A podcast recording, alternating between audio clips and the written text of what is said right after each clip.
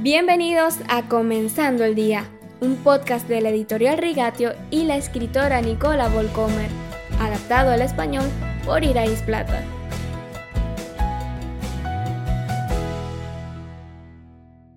Ayer hablábamos de Lot, por cierto, un hombre justo, como lo describe Pedro en su carta en 2 de Pedro capítulo 2 versículo 7, que sufre por la maldad de quienes lo rodean y sin embargo decide no ir por el camino despejado con Dios. Siglos después es el mismo Jesús quien dice de sí mismo que no tiene dónde poner la cabeza en Mateo 8:20.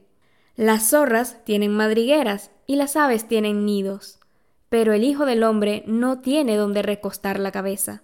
Al final, el sobrino de Abraham se queda con las manos vacías, ha dedicado su vida a los tesoros que, como leemos en Mateo 6:19, la polilla y el óxido destruyen, y donde los ladrones se meten a robar. Abraham, por otro lado, que busca la ciudad de Dios, va viento en popa y se convierte en el padre de una gran nación. Mientras escribo este texto, miro desde mi escritorio las montañas más allá del valle y una maravillosa puesta de sol.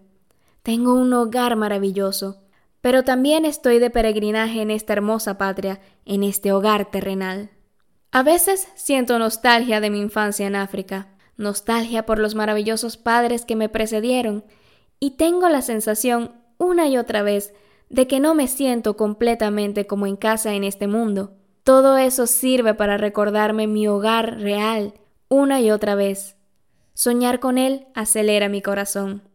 Por cierto, si eres uno de nuestros oyentes que habla español, pero también alemán, puedo recomendarte un libro de la editorial Rigatio que habla sobre el tema del cielo en detalle, Der Himmel, que puedes encontrarlo en rigatio.com.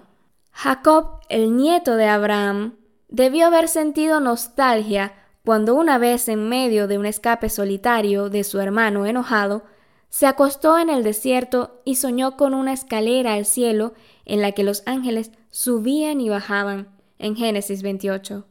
Por unos preciosos momentos, el velo que separa el cielo de la tierra se quita y Jacob ve la gloria celestial. Cuando se despierta, se frota los ojos con asombro y dice, en realidad el Señor está en este lugar, y yo no me había dado cuenta. Y con mucho temor añade, qué asombroso es este lugar. Es nada menos que la casa de Dios, es la puerta del cielo, en Génesis 28 en los versículos 16 y 17. Él llama a ese lugar que ahora ya no es tan lúgubre, Betel, casa de Dios, la residencia de Dios en medio de la soledad.